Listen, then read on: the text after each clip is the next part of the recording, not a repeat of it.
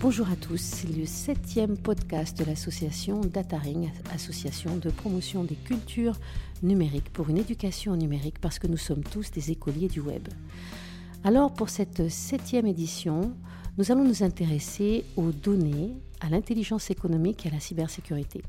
Les données constituent un levier de transformation numérique pour les entreprises et un enjeu de création de valeur. La Commission européenne prévoit d'investir pas moins de 400 millions d'euros d'ici 2022 dans un programme de RD cyber. Mais comment l'entreprise, comment la PME peut-elle appréhender les cyberrisques Comment peut-elle parvenir à être résiliente? Sans confiance des usagers, aucune gouvernance des données des territoires connectés ne sera possible. Nous avons la concurrence des États, des entreprises sur la captation de la plus-value associée au développement exponentiel des données. Ils en veulent tous développement d'algorithmes, d'IA compétitive, intelligence économique, parce que l'intelligence est avant tout celle de l'autre, course au vaccin, mais pas que. Quelle cartographie du risque pour la PME Alors je vais d'abord adresser cette première question à mon premier grand témoin. J'ai le plaisir d'accueillir le lieutenant-colonel de la gendarmerie nationale, Laurent Leberon, qui est chargé de projet sécurité économique et protection des entreprises pour la région Occitanie. Bonjour. Bonjour. Qu'est-ce que vous pouvez nous dire sur la cartographie du risque sur les, pour les PME C'est la grande inconnue des PME.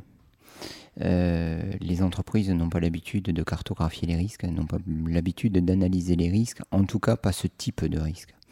Euh, et à partir du moment où les entreprises euh, de toute taille mais plutôt celles qui sont sur notre zone de compétence, c'est-à-dire les petites, les moyennes que nous avons euh, à notre charge. Et nous, tant que ces entreprises euh, n'ont pas compris que l'information, la donnée, c'est le sang de l'entreprise, euh, elles auront des difficultés à se protéger.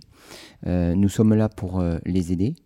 à anticiper. Nous sommes là pour les aider au moment de la crise mais euh, nous sommes là euh, surtout pour euh, dispenser des bons conseils, des actes réflexes, allumer quelques lumières et leur proposer d'être accompagnés par des entreprises spécialisées. Alors, qu'est-ce que l'information pour vous? Alors, les informations euh, sont euh, à la fois euh, des données personnelles, des données professionnelles, en tout cas des données confidentielles qui ne peuvent pas être connues de tous, qui doivent être exploitées dans un cadre qui est défini. ces données, malheureusement, se mélangent parce qu'il il y a aujourd'hui une confusion entre les espaces professionnels et la sphère privée. Et euh, cette confusion des genres amène à avoir une vision de la donnée qui est un peu moins claire. En tout état de cause, je crois que toutes les données euh, qui sont euh, des données financières, des données RH, qui sont des données commerciales, sont des données importantes pour l'entreprise qu'il faut à la fois valoriser et qu'il convient de protéger. Alors, nous avons avec nous Samuel Seth, qui est président de la CPME Occitanie depuis 2019 et qui est président de la CPME au Garonne depuis 2018, mais qui est aussi dirigeant d'un groupe. Euh, et c'est important parce qu'il est la manifestation de, l'entrepreneuriat. Euh, selon vous, quelle est la plus grande menace pour les, PME Et puis en deuxième sous-question, c'est quoi la valeur de votre, entreprise? Parce que je, voudrais que vous répondiez au-delà de votre mission de on va dire, de président de la CPME, mais un, retour d'homme hein, sur votre expérience. Quel est le risque euh, Si je vous parle du risque tel qu'il est analysé, il est inexistant, il n'y a pas de risque, puisqu'il est considéré comme tel par les entreprises, donc il n'y a aucun risque, continuons comme c'est rien. Euh, rendons-nous compte qu'il euh, sera bon de rappeler que 95% des entreprises en Occitanie ont moins de 10 salariés et que par conséquent, un grand nombre d'éléments statistiques sont venus analyser ces entreprises, par le fait notamment qu'elles étaient sous-capitalisées, qu'elles étaient sous-staffées et sous-spécialisées. Ça veut donc dire que l'on traite les sujets non pas dans une démarche constructive, mais bien dans une démarche d'urgence. C'est-à-dire que chaque matin, chaque chef d'entreprise va gérer la plus grosse problématique, puis ensuite celle qui vient après, celle qui vient ensuite après, après, après, de manière euh, entre entrepreneurs, on, dit qu'on aime bien gérer les merdes, pardonnons l'expression, mais c'est ainsi que, les choses sont définies. Rendez-vous compte que des chaînes d'entreprise, des entreprises sont prêtes à dépenser plus d'argent pour protéger un chéquier ou des cabis, en payant 100 euros par mois pour une sécurité anti-intrusion physique et qu'elles n'envisageraient même pas de payer quelques euros euh, pour protéger leurs données qui sont pourtant, euh, sinon l'actif circulant de la société, en tout cas euh, l'élément constitutif du fonds de commerce. Donc ça, c'est le point de départ, si j'ose dire, de, de l'appréhension du danger dans les entreprises. Donc une sous-estimation de la valeur de l'information en tant que, sans ces contextes qu'on attribue aux faits, et ça, ça peut être analysé par des hommes, ça peut être analysé par des algorithmes. Euh, c'est par exemple la recette Coca-Cola, hein, une information qui est restée secrète pour autant qu'elle soit accessible et qu'elle reste intègre, hein, avec les trois piliers de la cybersécurité. Donc on a une sous-estimation, selon votre expérience en tant que président, de la valeur des données, des bases de données, qu'elles soient personnelles ou non personnelles, hein, puisque vos règlements visaient aussi à faire en sorte que les données circulent euh, au niveau des entreprises. C'est pas tant sur la valeur, c'est la valeur notamment. C'est-à-dire que vous pouvez très bien avoir euh, des lingots d'or, mais si vous savez qu'ils sont au quatrième sous-sol d'une banque ultra sécurisée, vous savez que vous aurez de la valeur, mais vous, savez, vous saurez aussi est, que c'est parfaitement protégé. Donc l'objet à protéger n'est pas, n'est pas assimilé. Le danger de les voir disparaître et le danger de la conséquence de ce qui se passe dans le cas où ils seraient attentés euh, n'est pas appréhendé. Je peux, sans trop euh, partir sur une digression importante, mais j'ai été président des procédures collectives du tribunal de commerce de Toulouse. À ce titre, j'ai vu un grand nombre d'entreprises euh, qui géraient l'ensemble de leurs fichiers clients sur un fichier Excel, euh, par exemple, euh, et qui se sont retrouvés du jour au lendemain sans capacité de pouvoir facturer, ni de savoir qui avait payé, qui n'avait pas payé, et qui, en rien de temps, se sont retrouvés dans l'incapacité de faire face à leurs dettes et se sont retrouvés en liquidation. C'est la raison pour laquelle, peut-être qu'on en parlera après, et dans l'organisation que je préside, on a commencé, finalement, comme toute démarche entrepreneuriale, à partir du plus dangereux au moins risqué. Et on a commencé à classifier le risque cyber et de la donnée au sens large du terme, bien sûr, suivant trois axes. Le premier, c'est la protection du réseau, qui est la partie la plus technique et qui est dévolue peut-être aux grandes entreprises. Le deuxième, c'est la partie ingénierie sociale, sur laquelle on peut plus facilement agir. Et bien évidemment, le troisième, c'est la résilience. C'est-à-dire qu'on part d'un postulat que Facebook, par exemple, qui s'est fait voler encore il y a moins d'un an 85 euh, millions de comptes, alors qu'ils ont 6000 personnes dans le monde dévolues à leur unique sécurité, vient nous pointer un élément important, c'est que c'est pas tant est-ce que je vais être cassé, c'est quand. Donc, plutôt que de se dire je mets beaucoup d'argent dans une protection de réseau, je vais plutôt mettre un petit peu d'argent dans de la résilience, c'est-à-dire dans ma capacité à faire face à un rebond. C'est-à-dire je pars d'un postulat qu'à un moment donné ou un autre, j'aurai un collaborateur qui, cliquera sur un lien russe qu'il ne fallait pas, qu'à un moment donné ou un autre, j'enverrai dans une bonne vieille, vieille clé USB l'intégralité de mon fichier client que j'oublierai dans le bus. Bref, à un moment donné ou un autre, il se passera des choses pour moi comment je peux et en combien de temps repartir sur des bases en ayant perdu le moins possible. Euh, et ça, c'est la première base sur laquelle on peut agir. Oui, mais Samuel, vous vous rendez bien compte que ceux qui sont à mes côtés ne vont pas être d'accord avec vous. C'est-à-dire que vous allez peut-être un peu vite sur la résilience. Je suis payé pour ne jamais être d'accord avec tout le monde. très bien, mais donc l'important, vous savez, le doute, c'est le sel de l'esprit. Donc je vais poser la question à Jean-Nicolas. Euh, Jean-Nicolas, euh, lorsque l'on lit les statistiques, on sait que 46% des, des PME d'après ce que j'ai lu, ont constaté un incident euh, cyber en, 2000, euh, 2020. Euh, pour vous, quelle est la plus grande exposition et la plus grande menace pour la PME TPE. Nous avons compris la vision de, Samuel qui nous pousse un petit peu dans nos retranchements en nous disant finalement c'est inéluctable, jusqu'ici tout va bien, soyons résilients parce que de toute façon ça va nous arriver. Quelle est votre position, vous, en tant que, je tiens à vous présenter, Jean-Nicolas Piotrowski, CEO de iTrust, une pépite en Occitanie en termes de cybersécurité dont nous sommes tous très fiers. Alors, votre position? Euh, euh, Samuel dit, des choses justes aussi. C'est-à-dire qu'il faut, les trois, c'est-à-dire prévenir, euh, détecter et, remédier, ce qu'on appelle remédier, c'est-à-dire se protéger et puis avoir des actions correctives, des plans de, reprise d'activité, etc. Alors, le, bon, j'allais dire, les, problèmes, ils sont classiques, vous les voyez dans les médias, c'est-à-dire que les entreprises qui se font pirater ou qui ont des ransomware ou des, piratages ou des vols de données, euh, on en voit beaucoup en ce moment, on en voyait enfin, donc tous les gens sont sensibilisés à ça. la, la, particularité, c'est que euh, euh, il faut, il faut qu'on ait une démarche. Il y, a, des démarches qui sont, euh, qui existent. Hein. Tout est normalisé en termes de cybersécurité, c'est-à-dire que c'est un métier qui existe quand même depuis 20 ans. Sur lequel on peut aller faire des travaux pour analyser ce que dit euh, Samuel, qui est très juste, c'est euh, faire des analyses de risque. C'est-à-dire qu'il faut commencer par identifier ces actifs stratégiques euh, et mettre en place un plan d'action pour le sécuriser. Alors, c'est avec, je dis ça avec des termes un petit peu barbares et ça fait très procédurier, mais en fait, c'est très simple.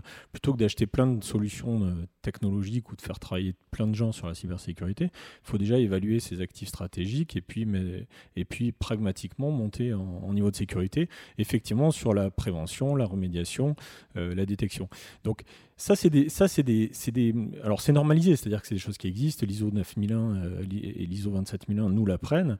Euh, c'est, des choses qui marchent très bien. Donc la première des choses à dire, c'est il y a des process, il y a des choses qui existent pour augmenter le niveau de sécurité des PME, des entreprises. Et ça fonctionne. Ça fonctionne. C'est-à-dire que une des problématiques qu'on a avec les, dirigeants, c'est ce problème de maturité. mais c'est aussi le problème de, quand on va voir un dirigeant, et récemment j'en ai vu pas mal euh, qui m'en parlaient encore, qui, me disent Non, mais moi j'ai pas de problème, euh, évidemment, mon directeur informatique me dit que tout va bien, j'aurai jamais de problème. Bon, et puis c'est ce que me disait l'hôpital de Dax il n'y a pas longtemps. Hein. Euh, donc, le, le, déjà, il faut arriver à se dire Non, il faut pas que je fasse confiance à mes équipes internes, il faut il faut pas que, j'écoute ce qu'on me dit, mais il faut que j'aille le vérifier. Et après, quand on fait ce travail-là, il y a, tout un tas de procédures et de, et de choses qui sont très simples à mettre en place, et on arrive à sécuriser l'entreprise pour très peu de moyens. Euh, donc ça, ça peut, bon, les grands groupes ont des gros moyens, mais les PME et les TPE peuvent se sécuriser avec, avec des choses assez simples. Et si je vous donne l'exemple assez typique de, euh, à l'époque c'était TV, 5 Monde qui s'était fait pirater, et récemment il y a d'autres exemples. Euh, TV5 Monde, euh, l'impact était de, 5 millions à l'époque quand ils sont fait pirater. On avait évalué, nous, on avait fait une petite étude interne, on avait dit qu'est-ce qu'il faut pour, qu'est-ce qu'il aurait fallu pour éviter l'attaque.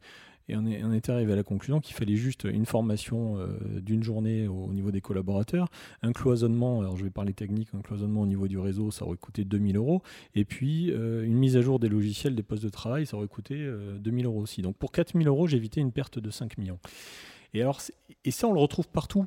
C'est-à-dire que moi, quand j'ai un hôpital ou euh, une entreprise qui me dit euh, oui, mais j'ai pas les moyens, et CF, ce que dit Samuel, euh, ok, il y a d'autres priorités, mais euh, j'ai pas de moyens. C'est quoi? C'est que moi, je vais avoir une perte. Si on prend Saint-Gobain, c'est 60 millions, 100 millions de pertes. Si on prend un hôpital récemment qui s'est fait pirater, c'est la première des choses qu'il a fait suite au piratage euh, subi par un ransomware, c'est l'achat de 600 postes de travail. 600 postes de travail à 1500 postes de travail, ça fait un million. Est-ce qu'il n'est pas prêt à mettre 50 000 euros sur sa protection en termes de cybersécurité? Moi, je pense que si. C'est juste une question de euh, gestion du risque. Donc les dirigeants qui sont, euh, qui sont souvent entrepreneurs, alors pour ceux qui sont entrepreneurs, le comprennent assez facilement parce qu'ils savent ce que c'est un risque, ils savent ce que c'est un, comment, on, gère une boîte. Euh, ceux qui sont entre guillemets plus salariés ont vraiment du mal avec cette notion-là de gestion du risque. En tout cas, notre fonction, c'est de identifier le risque, donner des moyens pour se sécuriser avec des normes qui existent, des choses qui sont qui fonctionnent, je le redis encore, qui fonctionnent, parce que l'autre problématique, c'est le dirigeant qui nous dit moi, je ne je sais pas si je vais arriver à me sécuriser, il vaut mieux que je me prépare déjà à ne pas être sécurisé. Mais non, aujourd'hui, moi, si je vous donne l'exemple d'iTrust, je touche du bois, je ne le dis pas souvent, depuis 4 ans, euh, j'ai réussi à parer 100% des attaques. 100% oui, mais je le dis pas trop fort parce que ça va forcément arriver un jour. Non, puis ça peut susciter surtout des, vocations. Alors, euh, ce que, j'ai, non, mais on est entre nous. on est entre nous. On reste, on reste entre nous. Mais ce que je voulais vous entendre dire, c'est quand je vous pose la question de quelle est la plus grande menace pour les TPE et les PME, c'est qu'on assiste à une véritable professionnalisation euh, des cyberattaques avec euh, véritablement ransomware as a service. C'est de ça dont je voudrais qu'on parle. Parce qu'aujourd'hui, il est assez simple de pouvoir acquérir un, outil euh, servant à, faire du ransomware et qu'aujourd'hui, du citoyen lambda à la TPE, en passant par la PME et au gros groupe, on est tous concernés. Euh, que la vulnérabilité de la PME, elle existe, et qu'effectivement, ben, on ne va pas baisser les bras, Samuel, mais vous avez raison, elle doit être peut-être plus résiliente que les autres, et peut-être qu'elle y arrivera plus vite que les autres parce qu'elle est plus agile. Il y, a ça aussi, et qu'elle sera peut-être moins perdue dans les méandres décisionnels euh, kafkaïens parfois de, la prise de décision, ce qui pose problème en France, de la prise de décision. Mais moi, j'ai envie de poser des questions à mes ingénieurs informaticiens, si après désignés. C'est la distinction aujourd'hui, véritablement, sur les plus grandes menaces. On a deux types de, failles. On a les failles des zéros, hein, qui sont des failles qui ne sont pas encore répertoriées Et on a les failles qui sont connues, c'est-à-dire les distinctions entre obligation de résultat et obligation de moyens. Qu'est-ce que vous pouvez nous dire euh, là-dessus? Parce que les failles qui sont documentées, qu'on connaît, et donc vous, euh, vous les connaissez, ces failles qui sont documentées. Donc là, dans la PME qui est exposée à un risque sur une faille qui est documentée, là, il y a une obligation quasiment de, résultat. Euh, Frédéric, qu'est-ce que tu en penses? Frédéric Olivier, DPO de Iron et ingénieur informaticien de la société Totem Numérique, qui a l'habitude de travailler sur ces sujets. Donc, euh, qu'est-ce que j'en pense? J'en pense que beaucoup de failles sont documentées, c'est clair. Les failles sont documentées. Néanmoins, euh, les gens ne font pas leur boulot. Euh, les logiciels ne sont pas mis à jour. Il n'y a pas de réactivité parce qu'il n'y a pas de, de sensibilité à ces sujets-là. Euh, on a beau avoir les meilleurs outils du monde, l'outil ne fait pas tout, c'est ce que je dis souvent. Euh, l'humain est la, est la première des sources de failles. Donc, on nous, on nous vend des failles 0D, c'est-à-dire des failles qui valent très cher, qui n'ont pas été exploitées, qui ont peu été communiquées. Qui officient comme des signes noirs, c'est-à-dire qui correspondent à des événements imprévisibles dans le prolongement de ce que disait Samuel, c'est-à-dire que face à cela, je suis obligé d'être résilient, on ne les connaît pas, je ne sais pas comment réagir, puisque je ne sais pas gérer un problème que je ne connais pas c'est un métier, euh, c'est un métier, c'est une culture. Donc, euh, au-delà d'aller chercher des, choses extrêmement sophistiquées, la plupart des attaques se produisent sur des choses extrêmement simples, des matériels obsolètes, pas mis à jour, pas suffisamment fréquemment, pas régulièrement, euh, des sauvegardes qui sont défaillantes, etc. Donc, il faut être vigilant. Il faut être vigilant. C'est un travail de tous les instants.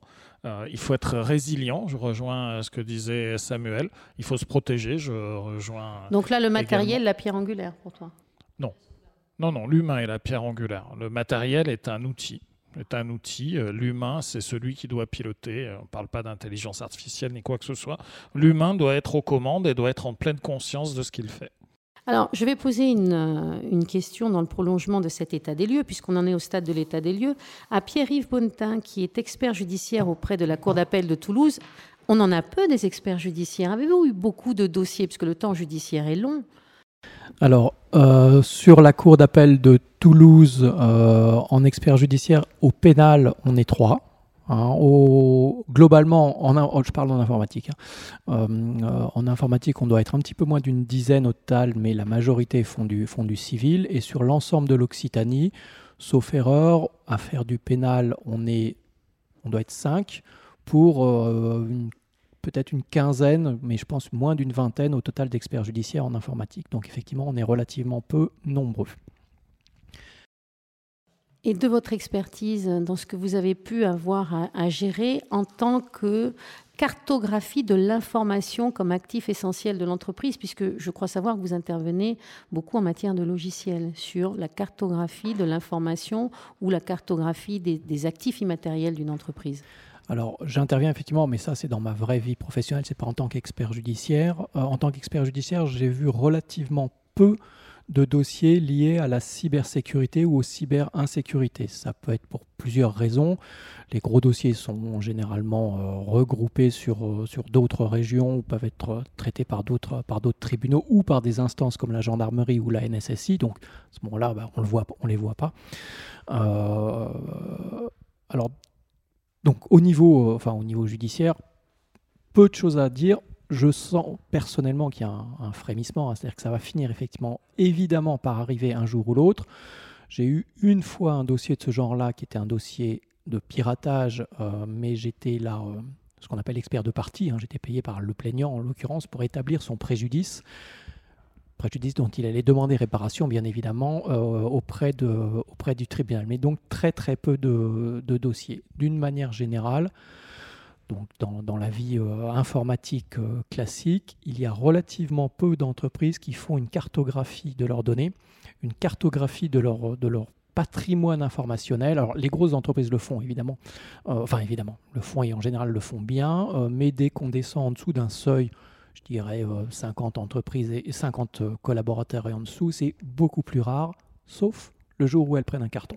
D'accord. Donc en fait, comme euh, on le disait tout à l'heure, parfois on, se focalise euh, un petit peu sur la Lune, hein, mais l'imbécile regarde le doigt. C'est ça en fait ce que vous êtes en train de nous dire. C'est-à-dire qu'on a du mal à identifier l'objet de la protection et on sous-estime ce que nous avons en patrimoine immatériel et informationnel dans la chaîne de valeur. C'est tout à fait ça. Euh, Malheureusement, l'expérience est une, euh, est une enseignante extrêmement exigeante. Les entreprises, y compris des toutes petites, qui ont pris typiquement un rançon logiciel, là comprennent l'importance de leur patrimoine informationnel et simplement de leur capacité de production. Hein. parce que si vous enlevez l'information, si vous enlevez le système d'information, il n'y a peut-être rien de confidentiel dans l'information, dans le, dans les données en elles-mêmes, mais on ne travaille plus. Euh, mais il y a trop peu, à mon sens, d'entreprises qui sont conscientes de ça avant que le boulet soit passé très très près d'eux malgré toutes les actions de sensibilisation qui peuvent exister par ailleurs. Donc on est tous d'accord sur le constat. Qu'est-ce que vous pourriez rajouter à cela, hein, Monsieur Leberon? Mais Tout simplement qu'il faut anticiper. Euh, on est typiquement sur euh, l'allégorie du dentiste, c'est-à-dire que euh, on a l'habitude d'aller le voir quand on a mal et en l'occurrence, il, faut, il faut là venir voir tous les acteurs qui permettent à l'entreprise d'éviter d'avoir mal. Alors comment on peut faire? Ben, On peut venir voir les forces de l'ordre qui, selon leur organisation, peuvent préparer l'entreprise, éveiller l'entreprise, élever le niveau de vigilance et euh, ensuite avoir une relation de proximité euh, avec elle, de manière à ce que lorsque l'attaque survient, on gagne du temps et on puisse euh, travailler correctement. Naturellement, sur le cas des rançons logiciels, il est hors de question de payer parce que sinon, ça va se reproduire.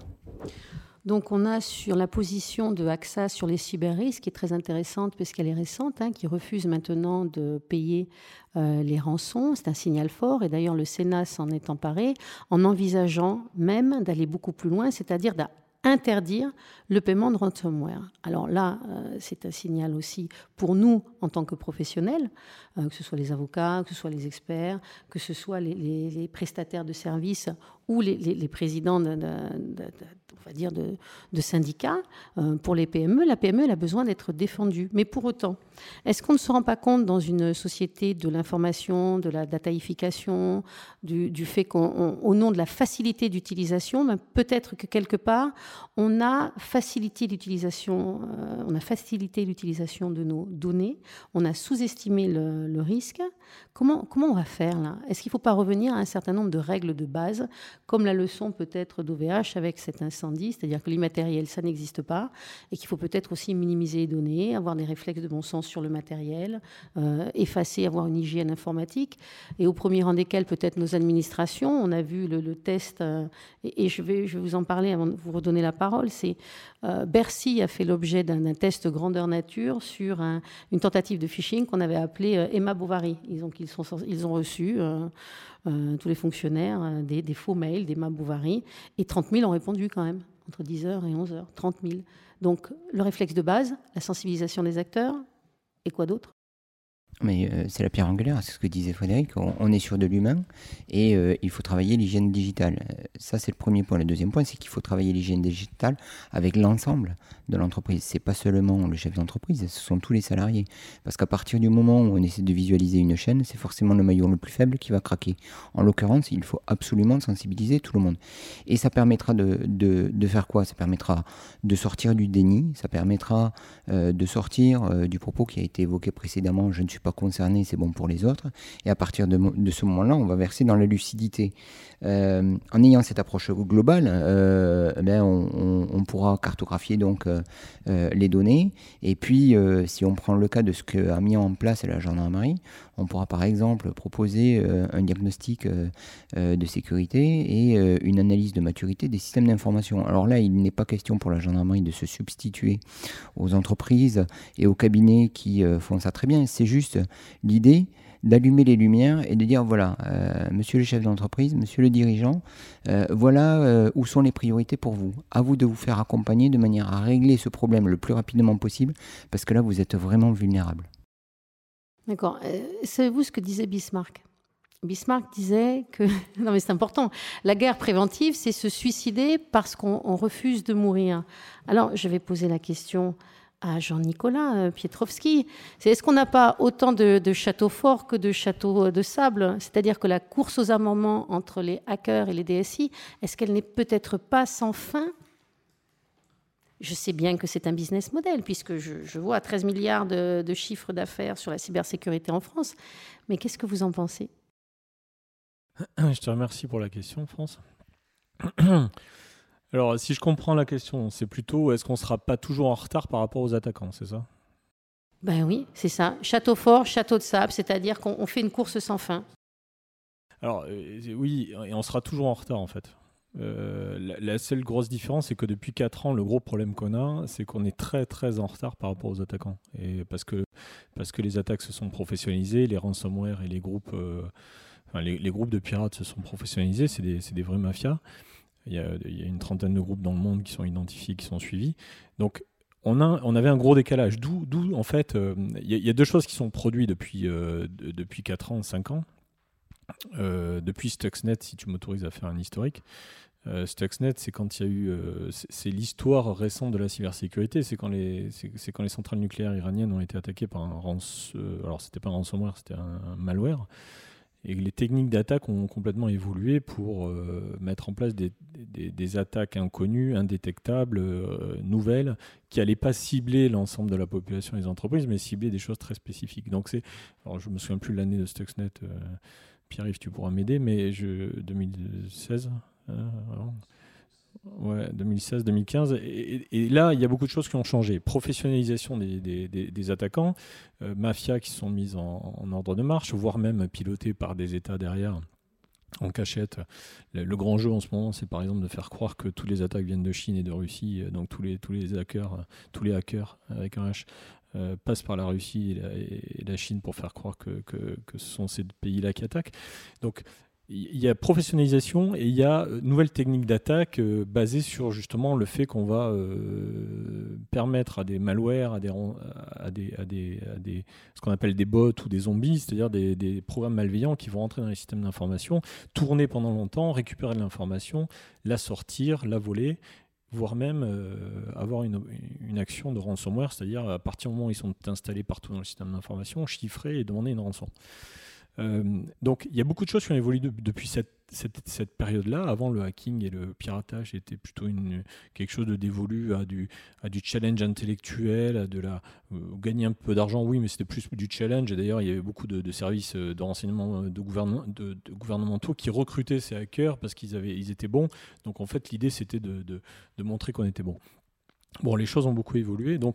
Depuis 4-5 ans, la clé c'est quoi? C'est qu'on est très en retard parce que nouvelles techniques d'attaque et, professionnalisation des attaques. Et en fait, tout le marché de la cybersécurité, des protections ou des professionnels de la cybersécurité, s'est jamais remis en question depuis 4-5 ans, peut-être un peu maintenant, parce que euh, euh, notre modèle de, protection, qui est basé sur les années 80, 4, plutôt 80, a 30 ans et a toujours fonctionné. Et là, il fonctionne plus du tout. Et c'est pour ça qu'aujourd'hui, vous voyez des attaques, des entreprises qui se font pirater, des ransomware qui marchent, parce que tout a changé. Et on n'a pas passé ce cap-là. Et ce cap-là, il est assez simple en fait. Euh, il est de rehausser notre niveau technique euh, par des nouvelles technologies, et puis euh, effectivement de, s'appuyer aussi sur la sensibilisation et l'humain, parce que ça reste, ça, reste la clé. Mais ça, n'a jamais été fait. Pourquoi? Parce que 80% du marché de la cybersécurité, des acteurs de la cyber, c'est quoi? C'est de la vente de firewall et d'antivirus. Donc vous n'allez pas expliquer à un Kaspersky, un train de micro, un Sophos qu'il faut euh, changer de modèle alors que 80% de leur, enfin, que 100% de leur chiffre d'affaires est réalisé sur, euh, sur, sur, la vente de ces produits-là. Donc personne n'a vu venir le, le, problème. Aujourd'hui, on est en train de prendre le, relais de, de s'apercevoir qu'il faut des nouvelles techniques, il faut une nouvelle, euh, un nouveau dogme, c'est-à-dire de la défense en profondeur et non plus de la défense périmétrique. On pourra en discuter, mais c'est de la défense en profondeur qu'il faut. Et tout le monde est en train de comprendre ça. Donc maintenant, il y a une évolution. On est en train de rattraper notre retard. Je finis. Et et, là, ça va mieux se passer. Mais effectivement, on n'échappera pas à la phase d'après qui est il va y avoir d'autres techniques, il va y avoir d'autres attaquants et on sera encore en retard. Et en fait, c'est des, marches d'escalier qu'il faut franchir. Pourquoi? Pour la clé, la clé étant qu'il faut juste inciter les attaquants à aller voir ailleurs. C'est-à-dire qu'on ne pourra jamais protéger à 100%, mais il faut juste leur dire écoute, moi je suis assez sécurisé, euh, va voir le voisin. Va voir, va voir le maillon faible. Il y a ça. Et est-ce que, euh, quand on regarde, euh, on va dire, le nouveau groupe là, qui, est qui est intervenu depuis un peu moins d'un an, Darkside, qui a même un centre de presse Donc là, on est sur le marketing, marketing de la peur. Il, il semblerait même, ils avaient des opinions où on n'a pas bien perçu la finalité au départ, qui semble-t-il était de faire payer plus cher aux Américains le prix de l'essence à un moment donné. Après, ils ont été marketés leur attaque. C'est ça qui est nouveau, c'est-à-dire que maintenant, même les, hackers marketent la façon dont ils attaquent. Alors, ils sont tellement bons, et ça devient vraiment professionnel, c'est-à-dire qu'ils sont tellement bons qu'ils euh, lancent des attaques euh, qui vont avoir une influence sur la bourse et donc ils, vont, ils vont acheter, vendre des actions ou vendre des stocks pour euh, anticiper sur une crise. Et c'est là où ils sont très forts. Et là où ils sont encore très forts, tu en parlais tout à l'heure, c'est le fait qu'en plus les malwares qui sont créés deviennent des franchises. C'est-à-dire que maintenant, tu as des groupes qui, euh, qui ont créé un malware et qui vont dire, mais écoutez, maintenant, l'autre groupe de hackers, vous avez le droit d'utiliser mon malware, et je prendrai 5% de toutes les rançons qui vous seront payées. Donc ça devient très professionnel, c'est ça qui est assez extraordinaire. Donc on n'est pas dans un monde plus sûr, donc l'approche zéro trust, elle est trop chère. Enfin, je, je voudrais avoir le témoignage de, Samuel sur, cette, sur cet aspect-là. Est-ce que c'est accessible pour la PME, vu ce que j'entends? Ça l'est d'autant plus euh, difficilement accessible qu'il il existe un, très gros écart entre les analyses qui sont faites souvent par le milieu et la réalité du quotidien on peut commencer de manière euh, bête et méchante. On peut se dire que chaque entreprise, lorsqu'elle a un incident, elle, euh, respecte euh, l'ensemble des termes prévus par le RGPD de mai 2018 et qu'elle prévient l'ensemble de ses clients, qu'elle prévient l'ensemble de ses fournisseurs. L'expérience nous montre qu'elle préférera ne rien dire, ne pas porter plainte, mettre ça sous le tapis, en priant le ciel que personne ne s'en aperçoive, parce que d'une part, il pourrait y avoir un risque avec je ne sais quel expert euh, qui pourrait euh, être mandaté pour pouvoir détecter qu'aucune obligation de moyens n'a été mise en œuvre, à la limite passons sur les obligations de résultat, mais aucune obligation de moyens n'a été mise en œuvre et qu'à ce titre, euh, la société se retrouverait nue une fois la main retirée. Et donc, la disproportion des pénalités encourues le fameux, rappelez-vous, les 4% euh, chiffre d'affaires worldwide en cas de, non-respect d'un certain nombre d'obligations. Outre les recours juridictionnels, eh outre les actions de groupe avec des avocats, exactement, avec eh des cabinets d'avocats spécialisés, hein, plus ténueux les uns que les autres. 9 milliards, ténueux, ténueux, ténueux. 9 milliards sur l'action de groupe contre EasyJet, je eh, crois. On est, on est bien d'accord. Ça, c'est le, le, premier élément. Une fois qu'on a compris ça, on comprend donc le quotidien et l'intérêt d'un chef d'entreprise. D'accord? Et si on veut ce n'est que ça, hein, finalement. L'entreprise, l'activité commerciale et les échanges commerciaux, ce n'est qu'anticiper une forme d'asymétrie d'information et de se mettre à la place d'un potentiel client. Donc si on se met à la place d'un acteur, on comprend que ce dernier n'a aujourd'hui pas intérêt je, dis bien, je parle de manière euh, froide et pragmatique, n'a pas intérêt. C'est le premier élément. Le deuxième, on, dit oui, on ne paie plus les malwares. C'est pas vrai, il y a deux mondes. Il y a le monde des grands groupes qui mandatent des avocats qui discutent avec d'autres avocats pour payer et pour se sortir de situations beaucoup plus simplement. Et puis il y a les manants, ces fameux 95-98% que nous sommes, euh, qui avons cliqué sur le mauvais bouton et devons payer, euh, allez, je ne sais, un, deux ou trois Ethereum ou un, deux, trois Bitcoin, etc. Ensuite, il y a, un autre malentendu. C'est le, malentendu et l'écart qu'il y a encore, même s'il tend à se réduire, entre les techniciens et les utilisateurs. Puisque euh, dans mon entreprise, même s'il n'a rien à voir, euh, j'ai huit euh, informaticiens et développeurs, on a des centres dans toute la France, etc. Et ils ont coutume de dire que le principal problème que nous rencontrons se trouve toujours entre le clavier et la chaise et qu'à ce titre, finalement, la principale difficulté, ce sont ces utilisateurs qui ne font pas ce qu'ils devraient faire qui mettent des clés USB là où il ne faudrait pas. Je vous, raconterai, si vous le souhaitez, un petit test euh, préambule que nous avons fait euh, pour certaines formations que, nous, dispensons, euh, en posant des clés USB un petit peu partout dans la ville et, qui lancent des pings. Et, vous, ça va vous rendre fou. Vous allez voir que, n'importe qui met n'importe quoi, pour autant qu'on mette une petite étiquette sur la, la clé USB avec saison 10 de GOT, alors qu'il n'y en a que 9. Euh, ou 3X euh, bien disposé pour montrer qu'il y a forcément des films intéressants à l'intérieur.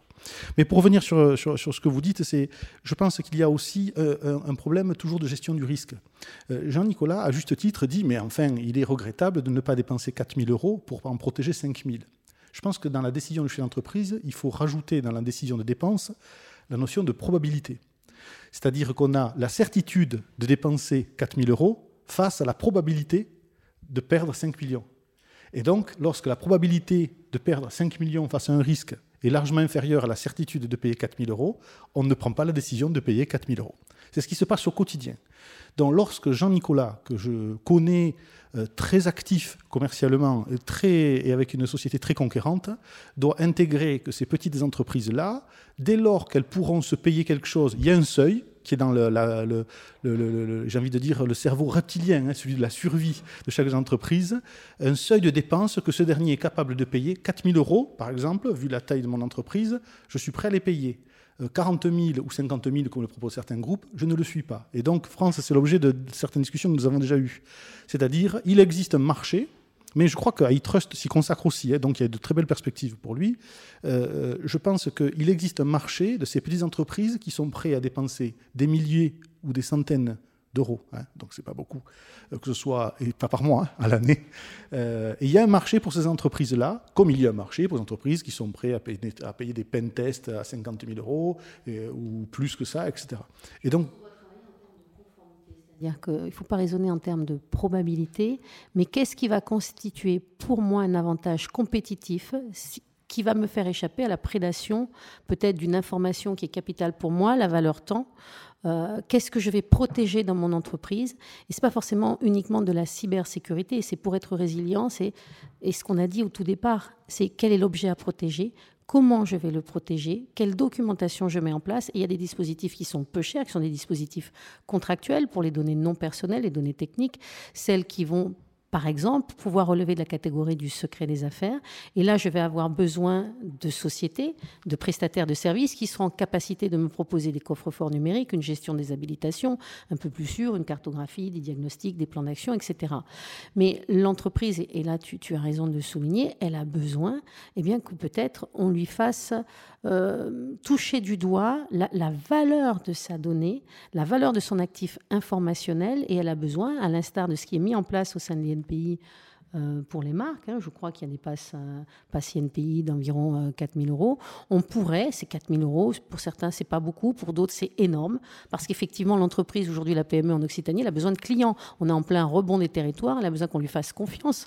C'est bien beau de faire du click and collect, mais si la sécurité n'est pas assurée, si c'est complètement pour eux, rien ne résistera. Si les clients n'ont pas confiance, si les données des salariés ne sont pas protégées, et si quand je mets ma carte bancaire pour faire mon click and collect ou pour être être sur Marketplace, eh bien, je me vois exposé à un risque de vulnérabilité, je perds confiance et je vais passer aux plus gros groupes qui ont les moyens, eux, de cette euh, mise en conformité.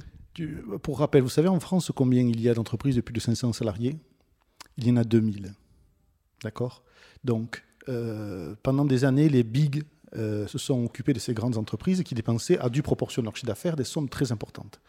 Bon, je pense que si on arrive à mettre en place une offre euh, qui répondrait à certaines premières inquiétudes tout en révélant en parallèle et ça, les institutions sont là, et le travail extraordinaire que fait le colonel Eberon euh, sur ce sujet de, sensibilisation et d'information euh, joue un rôle important. Il faut que ça soit toujours en tenaille. là, dans ce cas-là, on arriverait. Et je pense qu'il y a un alignement des planètes, parce que s'il y a bien une prise de conscience sur la notion du risque et de l'interruption brutale de l'activité, qui est matérialisée ici par la démarche sanitaire, mais qui pourrait l'être pour tout un tas d'autres choses, a permis justement de se dire, oh, je suis en, insécurité sur ce thème-là, je suis en difficulté là-dessus, et j'ai un risque à tel endroit. Mais ça implique aussi de s'arrêter quelques instants pour se poser ces questions. Et je pense que le nœud du problème, il vient de là.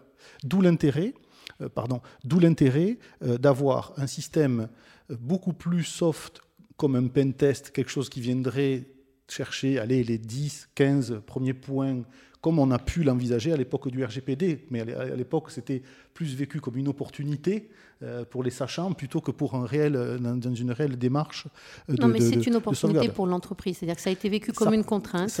comme l'histoire des commissaires aux comptes il y a, il y a 20 ans, et comme la libération que la loi Pacte le, le DPO, c'est le commissaire aux comptes de la donnée. Or, il faut aujourd'hui, dans une ère de la transition digitale où la data elle est inéluctablement dans la chaîne de valeur de l'entreprise, quelqu'un qui soit en capacité de vous faire passer ce que j'appelle le permis data. Donc, il y a aujourd'hui 76 000 DPO qui sont, euh, qui sont désignés, Data Protection Officer ou délégués à la protection des données. Il y a un nouveau métier, il y a des nouveaux métiers émergents, il y a beaucoup plus de développeurs euh, en cybersécurité, etc. Ce monde change, donc l'offre, elle va changer. Et il faut peut-être que nos institutions fassent confiance aussi aux opérateurs euh, locaux. Donc, il y a, dans le bon sens, il y a une réglementation qui arrive, Digital Service Act, Digital Market Act, et il faut s'en féliciter. Il y a des aides fantastiques qui arrivent dans le domaine de la cybersécurité. Jean-Nicolas en sait quelque chose. Donc aujourd'hui, nous, en ce qui nous concerne modestement pour la PME, on a besoin eh bien, de monter sur dans ce train de la data, de comprendre quelle est la nature de l'actif à protéger et de rentrer dans une véritable dynamique d'intelligence économique. Mais la, dernière question qu'on va se poser, c'est comment je vais arriver à me la transformer, ma petite PME, en entreprise cyber résiliente, là où elle se bat modestement pour trouver des clients. Et donc effectivement, c'est une ligne de cours Or, moi, ce que je souhaiterais, c'est qu'on essaie d'expliquer aux, PME comment faire rentrer la data dans la colonne actif du bilan. On en est plus, mais pas que la PME, les collectivités aussi. Comment je fais? Alors, il y a déjà plusieurs réponses. La première des réponses, c'est euh, Nicolas, je te fais passer la, parole. Je te vois t'impatienter.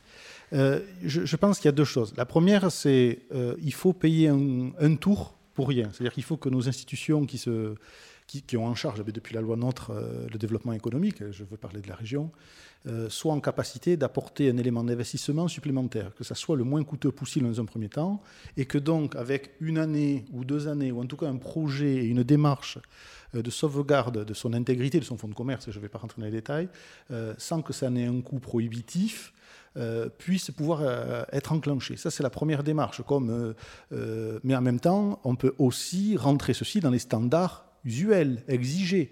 Euh, on voit bien désormais que la démarche RSE, que la démarche, euh, donc les ISO 14000, 26000, que ce soit sur le traitement RSE ou sur le traitement, sinon des déchets, en tout cas de tout ce qui est émis, est quelque chose qui devient important. C'est un, facteur déclenchant, favorisant dans les appels, dans les appels d'offres. On peut aussi insérer, noter cependant que quand on sous-traite pour des grands groupes, est exigé, sont exigées des règles fondamentales de sécurité. donc ça veut dire que, qu'on doit, sinon présenter un 2701, en tout cas s'être engagé dans une démarche euh, de, perfectionnement euh, des, standards. Mais la loi est bien faite parce que c'est écrit, hein, c'est l'article 32 du RGPD. Vous devez être en conformité et la négligence hein, est punie pénalement hein, et civilement. Alors, je voudrais redonner la parole à, à M. Léberon et ensuite à Jean-Nicolas qui, qui, qui piaffe. On est en train de parler de cyber-résilience, comment je transforme mon exposition au risque en création de valeur? Le rôle de la gendarmerie dans tout ça? Mais le rôle, il est de permettre euh, aux chefs d'entreprise d'anticiper en venant à notre contact, en créant une relation de proximité et en allumant les lumières, comme je le disais tout à l'heure. C'est-à-dire qu'à travers nos dispositifs préventifs, euh, on ouvre les chakras et, euh, on, guide le chef d'entreprise en lui disant, voilà, sur cet aspect-là, euh, c'est vert, sur cet aspect-là, c'est rouge. Donc euh, c'est là qu'il y a une priorité, c'est là qu'il y a une urgence à agir. Et après, faites-vous accompagner sur ce thème que nous avons identifié, parce que là, tous les signaux euh, sont, sont écarlates. Et c'est là que Jean-Nicolas peut prendre le relais et après proposer des solutions. La gendarmerie vient en premier rideau pour élever le niveau de conscience pas plus. Nous restons dans notre domaine avec les moyens qui sont les nôtres. Après, nous reviendrons, mais nous reviendrons pour l'enquête. Et là, on est sur notre domaine. Donc on a l'éveil, de, l'éveil des consciences en un, on a la tentative de création de valeur en deux, après avoir sensibilisé les équipes. Et, et maintenant, Jean-Nicolas, comment je fais de mon exposition au risque une création de valeur? Ah là là, alors, tu as beaucoup de sujets dans tout ce que tu as dit, donc je reviens sur un point important quand même, euh, entre la, réglementation et, le ROI, le ROI, retour sur investissement.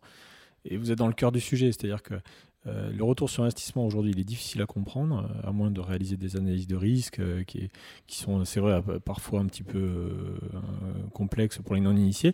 Mais ça ne peut passer, et on l'a vu pour, par exemple, la sécurité des, des, voitures et des transports en commun, c'est que, enfin, des transports, c'est que ça ne peut passer que par une réglementation. C'est-à-dire qu'avant le ROI, c'est d'abord la réglementation qui impose et qui fait que les entreprises vont se mettre en ordre de bataille. Donc ça, ça commence à arriver et la RGPD aide là-dessus. Donc réglementation, retour sur investissement, vous êtes dans le cœur du sujet, mais c'est deux choses qui doivent être complémentaires et on ne peut faire avancer les entreprises euh, on ne peut pas les faire avancer si on n'a pas cette notion de réglementation et les obliger de protéger des données. Et après, pourquoi on a fait ça? Il faut bien comprendre qu'en fait, vous êtes dans le, dans le cœur de la problématique euh, de l'économie mondiale. C'est-à-dire que le, le, le, pourquoi on a inventé le RGPD Parce que les Européens ne comprenaient pas que la data avait une valeur. La clé, elle est là. C'est-à-dire que là où les Google et les autres et les Airbnb sont valorisés beaucoup plus qu'un accord hôtel, alors qu'ils n'ont pas d'hôtel, euh, c'est parce qu'ils ont compris que la data avait une valeur. Donc n'importe qui est en train de découvrir et les, les PME aussi, que leur data a une valeur. Donc, la RGPD a été inventée pour ça, pour se protéger d'une mainmise de certains GAFAM. Et Faire pour... circuler la data et pour faire circuler la data et pour, mm. leur, et pour, et pour comprendre que n'importe qui. Parce que moi, ça m'arrive souvent. Hein. quand je discute avec des patrons, ils me disent Non, mais attendez, moi, moi j'ai rien à protéger. Euh. mais je lui dis Mais alors, votre fiche de salaire, votre euh, compte rendu de conseil d'administration, vos, vos, documents commerciaux. Oh, mais non, mais ça, c'est pas très grave. Je dis Comment ça, c'est pas très grave? Et puis après, le jour où il a un problème, il se dit Ah ouais, finalement, c'était important. Donc pour eux, parce qu'ils sont tous les jours dans le, dans le, dans le vif du sujet, c'est-à-dire le nez dans le guidon, ils se disent Ça n'a pas de valeur. Mais si, ça a une vraie valeur. Et ça, ils l'ont pas compris. Donc la RGPD est un formidable outil, excuse-moi, parce que ça fait, ça fait prendre conscience de ça à, l'Europe, et puis ça met des, contraintes réglementaires. Ça met aussi nos valeurs. on va quand même parler d'éthique et nos valeurs. Oui. C'est-à-dire que le RGPD, c'est aussi la promotion de nos valeurs européennes, c'est-à-dire les données personnelles en tant que prolongement de la personnalité. Là où les Américains en font un bien de consommation, là où les Chinois en font un si sujet tu de veux, point. France, ça n'est, ça n'est pas. Tu as tout à fait raison, mais aujourd'hui, si tu demandes aux Français, ils avaient fait une étude, euh, je sais plus, Français européens, ils te disent est-ce que pour vous c'est grave de perdre des données personnelles? Tout le monde s'en foutait. Mais on s'en fout parce qu'on est en servilité volontaire. C'est-à-dire qu'aujourd'hui, face aux friandises tendues par les GAFAM, personne n'a envie de renoncer à son dernier Apple, à son dernier, euh, même à surfer sur Google, à aller plus vite. Euh, aujourd'hui, on est dans une lassitude, c'est-à-dire qu'on oublie, et, c'est pour ça, c'est peut-être ça aussi la vraie leçon du, du règlement européen, c'est aussi peut-être de faire de chacun d'entre nous un véritable acteur de ces données. C'est-à-dire que le droit, l'exercice du droit à l'autodétermination informationnelle, c'est peut-être aussi l'éloge de la modestie, et de se dire ce qu'un homme a fait, un autre homme peut le défaire. Il faut quand même pas oublier que c'est Max Schrems, seul étudiant autrichien, qui a quand même abattu le Safe Harbor et le Privacy Shield pour tous ceux qui s'intéressent au transfert des données, mais ça fera l'objet d'une, on va dire, d'une autre séance entre guillemets entre nous et de causerie data un peu intense. Aujourd'hui, dans la question que tu soulèves et tu as tout à fait raison, c'est que les Européens ont aussi voulu modestement leur part du gâteau. Voilà, effectivement, dans la captation de la plus-value associée à l'exploitation des données, sans pour autant renoncer à nos valeurs. Et c'est très positif. Et je te donne un exemple. Nous, on a fait une étude à iTrust et on, on sait que 1 euro investi en cybersécurité, c'est 40 euros économisés, donc x 40, de pertes ou de problèmes euh, qui n'apparaissent pas. Et tu as des exemples concrets. Hein. Donc la data ou la gestion de la data a une valeur. Et ça, il faut que les gens le comprennent. Euh, par l'analyse de risque, mais aussi par la réglementation. D'où je reviens sur vos deux, points, c'est les deux points essentiels. Réglementation et retour sur investissement. Réglementation, retour sur investissement, mais peut-être aussi euh, instaurer une autre dynamique. Est-ce qu'il ne faut pas qu'on dépasse un petit peu quelque part aussi cette question de transition digitale et de se poser aussi la, question aussi, ce qu'on appelle le, paradoxe viking? Vous vous souvenez tous, quand la NASA a lancé en, en 76 les sondes Viking sur Mars, elle a récupéré un grand nombre de données sur les supports qui sont à l'heure actuelle en train de moisir sans que plus personne ne soit en mesure de les lire. Ça veut dire quoi? Ça veut dire que la rétrocompatibilité, elle a des limites et que peut-être pas sur la sécurité même, mais sur l'utilisation qui va être faite de nos données. Parce que ma question, quelque part, c'est est-ce qu'il ne faut pas repenser la, cybersécurité de façon différente? Donc, dans l'escalade du risque, dans euh, château fort, autant de châteaux forts, autant de châteaux sable, est-ce qu'on ne doit pas être sur autre chose également?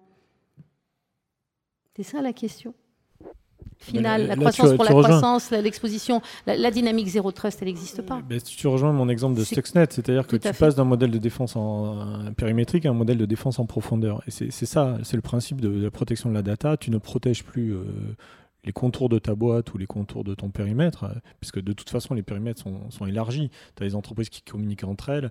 Euh, tu, vois bien, euh, on en parle souvent sur Toulouse, mais l'avion, il n'est pas conçu par Airbus, il est conçu à 80% par les sous-traitants, et Airbus lui-même te le dit. Donc c'est des réseaux étendus, ce qu'on appelle l'entreprise étendue, où tu as des ERP, hein, des, des applications qui se partagent, des plans d'avion qui se partagent. Donc c'est une entreprise ouverte. Et donc on est sur la défense en profondeur et non pas périmétrique. Défense en profondeur, ça arrive à ce que tu dis, c'est je vais protéger la data et avoir des, euh, presque du DRM sur la data, c'est-à-dire du digital right. C'est euh, comment je la gère, qui a le droit euh, d'en parler, qui a le droit de l'utiliser, qui a le droit de la valoriser. et ça, c'est un vieux concept d'il y a 10 ans, mais qui va revenir. Mais la question que je vais vous poser à tous, et, et j'aimerais bien que chacun réfléchisse à cela, dans une société du risque, est-ce qu'on ne doit pas apprendre à travailler avec euh, l'imprévisibilité? Est-ce que c'est pas aussi le signe, ça, un petit peu de, la société dans laquelle on va évoluer pour que la confiance partagée soit véritablement le, le seul vrai refuge contre l'incertitude? Est-ce que ce n'est pas un changement des comportements? Samuel? L'essence même du chef d'entreprise, c'est de prévoir l'imprévisibilité. C'est-à-dire, euh, tous les jours, il fait face à des risques qu'il a plus ou moins identifiés. Hein, j'y ai fait référence à plusieurs reprises. Et il doit se dire, ben, dans cette notion d'imprévisibilité, on vient de le vivre. Hein, là, dans le Covid, on ouvre, on n'ouvre pas. Quand ouvrons-nous Quel est l'impact sur mon activité Qu'est-ce que je peux prévoir dans cette imprévisibilité? Donc, finalement, tout réside dans le fait de prévoir ce qui n'est pas prévisible. Je sais que c'est particulier, mais c'est bien le rôle du chef d'entreprise. C'est la raison pour laquelle je dis que tant qu'il n'est pas frappé, on revient encore à la notion de, euh, et à juste titre, pour une entreprise, euh, quand Jean-Nicolas dit euh, c'est de 1 à 40 le rapport entre le risque et l'investissement, oui, pour une entreprise, mais il faut le voir dans l'ensemble du marché. Or, comme il y a une entreprise sur 10 000 ou sur 100 000 qui est frappée chaque année, eh fatalement, dans la masse, le risque est relativement diffus. Je sais que c'est agaçant que je revienne avec cette notion-là, parce que vous, vous êtes dans la démarche du professionnel et dans la démarche de la, gestion de la data.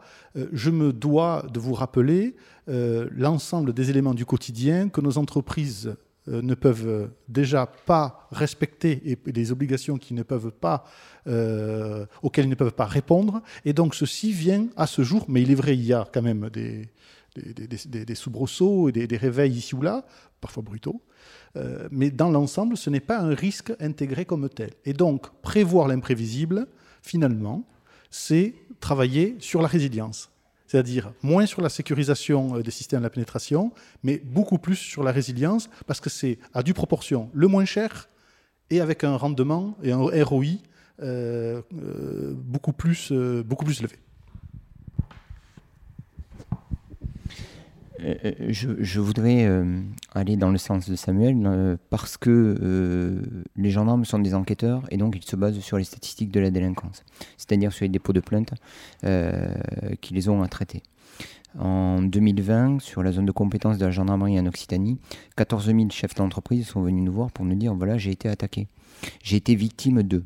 60% de ces atteintes, c'est de la délinquance acquisitive, des atteintes aux biens, c'est-à-dire du vol, tout simplement. Et euh, ce que l'on qualifie euh, d'atteinte numérique, c'est seulement 20% des atteintes. En tout cas, des atteintes dont nous avons connaissance. Euh, ça m'amène à formuler deux remarques. le premier point, c'est que tant que nous n'avons pas une vision claire de la délinquance, on ne peut pas agir de manière efficace. Donc il faut lutter contre ce chiffre gris et lorsqu'on est victime, il faut déposer plainte. Deuxièmement, euh, le numérique euh, est, quelque chose d'assez vaste et quelque chose qui aujourd'hui euh, est difficile à appréhender pour le chef d'entreprise. pourquoi? Parce qu'il y a différentes façons d'être attaqué. Il y a les tentatives pour lesquelles on n'est pas informé. Il y a des dépôts de plaintes qui sont formulés bien loin de Toulouse, en tout cas dans notre service. Néanmoins, la justice s'est adaptée, puisqu'il euh, y a maintenant euh, J3 qui prend en compte les ransomware sur, et, qui centralise les choses. pour les ransomware, les unités de police et de gendarmerie se sont spécialisées, puisque à partir du moment où il y a une première attaque avec un ransomware L'unité qui est saisie la première traitera tous les ransomware de cette famille de manière à gagner du temps et en efficacité. La chaîne cyber de la gendarmerie s'est adaptée et s'est spécialisée, avec en plus une réactivité qui me semble relativement intéressante, parce que en l'espace d'une heure, lorsqu'une entreprise est atteinte, on peut à la fois avoir l'intervention par la brigade locale, mais faire appel au C3N, qui est notre pôle d'expertise parisien. Et donc en une heure de temps, on peut faire converger les forces pour aider une entreprise. Euh, on peut faire appel à des négociateurs, par exemple les, négociateurs du GIGN qui peuvent euh, venir en soutien des enquêteurs pour remédier à la situation. Bref, les choses s'améliorent. Néanmoins, euh, le cœur du sujet, à mes yeux, c'est le dépôt de plainte. Et donc, il faut avoir confiance dans le premier allié, qui est le gendarme, qui viendra au soutien de l'entreprise dans la profondeur du territoire. Donc la clé pour euh, faire de mon exposition au risque un facteur de résilience, c'est la confiance, puis ensuite l'innovation. Jean-Nicolas? Euh, oui, mais pas que. Alors, si tu me permets, je vais te donner un exemple. La, prévention, c'est quand même ce qu'il y a de plus important. Euh, certes, il faut porter plainte, il faut faire de la, il faut faire de ce qu'on appelle la remédiation ou corriger et puis se préparer au pire, mais c'est quand même la prévention. Euh, si tu aujourd'hui, tu as 99% des attaques qui proviennent de 10 attaques types euh, qu'on connaît très bien, qui sont les mots de passe par défaut. Euh, je, te, donne l'exemple du pipeline américain qui a été piraté il y a 3 semaines. Ah, c'était eux, d'accord. je ne sais plus. Bah, il 70 millions de bénéfices. Ouais, une partie a été récupérée par la CIA. Officiellement. Et euh, ben c'était, un mot de passe par défaut d'un équipement. Euh, et si je te redonne l'exemple de Stuxnet, la centrale nucléaire euh, en 2015, c'était le mot de passe par défaut d'un équipement Siemens qui avait permis de, détruire les centrales rotatives. Les centrifugeuses, pardon. Donc, et, si tu veux ça, alors nous, c'est une étude qu'on avait sortie il y a 3-4 ans, mais tu as une dizaine de failles essentielles qui correspondent à, à pratiquement tous les problèmes aujourd'hui. Donc, c'est assez facile de s'en prémunir. Euh, il faut juste le faire bien. Donc c'est de la prévention, c'est de la détection. La détection, pour euh, revenir sur ce que disait euh, Samuel, aujourd'hui on a des offres de, protection dès 3000 euros pour par exemple des cabinets de notaires. On arrive à les protéger pour 3000 euros par an. donc je pense que c'est des tarifs qui sont tout à fait acceptables. C'est une offre d'ailleurs qui marche très bien, il y en a d'autres, mais celle-là marche très bien. Et après, la, remédiation et la préparation à un incident, bon, mais là tu es sur le signe noir, c'est se préparer à un incident et, et euh, évaluer, d'où l'analyse de risque, évaluer la, probabilité que ça apparaisse, et même si la probabilité est très faible, par contre si l'impact est très élevé, il faut l'avoir prévu. Et là, oui, euh, action de remédiation, action de gendarmerie, action de... Euh, mais c'est les trois, c'est les trois. Et je reviens juste sur une chose que vous avez dit tout à l'heure, parce que c'est très juste, mais il faut faire attention. L'humain est au centre de tout, et effectivement, on dit toujours que c'est le problème, il est entre la chaise et le clavier. Mais attention, ça, c'est la base. Mais si tous les humains conduisaient bien, il n'y aurait pas besoin de ceinture de sécurité. Donc la technologie est là pour ça. Et j'embraye sur ce que tu dis quand tu dis innovation, c'est que l'innovation, elle est là justement pour parer à ces problèmes, à ces défaillances humaines, et qui, vont être là pour corriger ou pour identifier un problème. Donc, les deux sont liés. Certes, 90% est un problème humain, mais on a absolument besoin de la technologie pour, euh, pour corriger ça. Pierre-Yves moi, je vais, je, vais, je vais continuer un petit peu effectivement dans la, dans la lignée de ce qui vient d'être dit par euh, le, colonel, le colonel et par, euh, par Jean-Nicolas. Euh, si on peut éviter les ennuis, c'est très clair, faisons-le. Et c'est pas très très compliqué, mine de rien la, NSSI a sorti un excellent document d'hygiène informatique. Euh, bon, il est un peu épais, je suis d'accord. Euh, mais il est gratuit, il est très bien fait. J'adore les gens de la NSSI en plus. Euh, et c'est vraiment.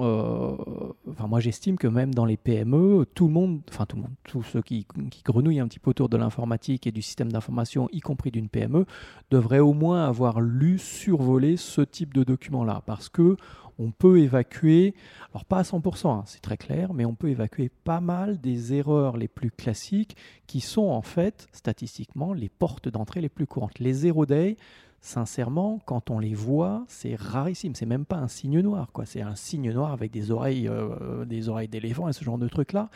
Et le plus souvent, c'est plus un truc qui, qui, aurait échappé à ses créateurs, ils n'auraient jamais voulu que ça se voit parce que évidemment ça a une valeur phénoménale, que, euh, que réellement une, une, attaque, euh, une attaque effective. Quoi. Donc se prémunir contre les problèmes. Après, et ça, c'est triste, mais c'est effectivement à dire, et là je rejoins, je rejoins Samuel à ce niveau-là, l'ennui va arriver, et c'est clair que les entreprises sont pas assez euh, préparées. Les chefs d'entreprise, bon, ils ont beaucoup de, beaucoup de choses à faire, ils sont pas assez préparés à ce que peut signifier pour eux leur système d'information, quel qu'il soit, hein, aussi simple qu'il soit, euh, quelques ordinateurs et puis tout le reste dans le cloud, ou des trucs aussi étoffés que, que, des très gros systèmes d'information. Ils n'ont pas la conscience de la valeur que ça représente sur leur capacité de travail, leur capacité de production. Euh, et donc, bah, ils ont tendance à sous-estimer le, la nécessité de sécuriser ça. Frédéric? Oui, euh, je suis assez d'accord avec tout le monde. Je pense que tout le monde a un peu raison euh, autour de cette table. Euh, toutes les composantes doivent être prises en compte pour, pour bien se préparer à une éventuelle attaque, une intrusion, peu importe. L'idée étant quand même que quoi qu'il arrive, on doit avoir déployé le maximum de choses euh, autour de soi dans son système d'information sans forcément surévaluer la valeur non plus parce que les marchands de rêve font aussi euh, euh, leur boulot et, veulent faire croire qu'on détient tous des montagnes d'or dans notre patrimoine informationnel et immatériel. C'est pas forcément le cas. Néanmoins, euh, la vie d'une entreprise, euh, c'est essentiel. Elle doit pouvoir perdurer quoi qu'il arrive. Et donc, il faut se protéger par rapport à ça. Et, je crois qu'on a décrit assez bien les trois piliers de, formation, de résilience et de, protection euh, pour contrer ces phénomènes je voulais tous vous remercier. Donc, nous allons faire en sorte que l'humain, qui est le problème, hein, soit aussi la solution, et faire en sorte que notre futur numérique nous appartienne encore. Donc, c'était Franck Charrier pour l'association Dataring. Je voulais vous remercier Samuel Sett, Monsieur Laurent Léberon, Jean-Nicolas Kurtowski, Frédéric Olivier et Pierre-Yves Bonnetin. Ouf Et à bientôt pour une suite de ces après-midi de la cyber autour de Causerie Data.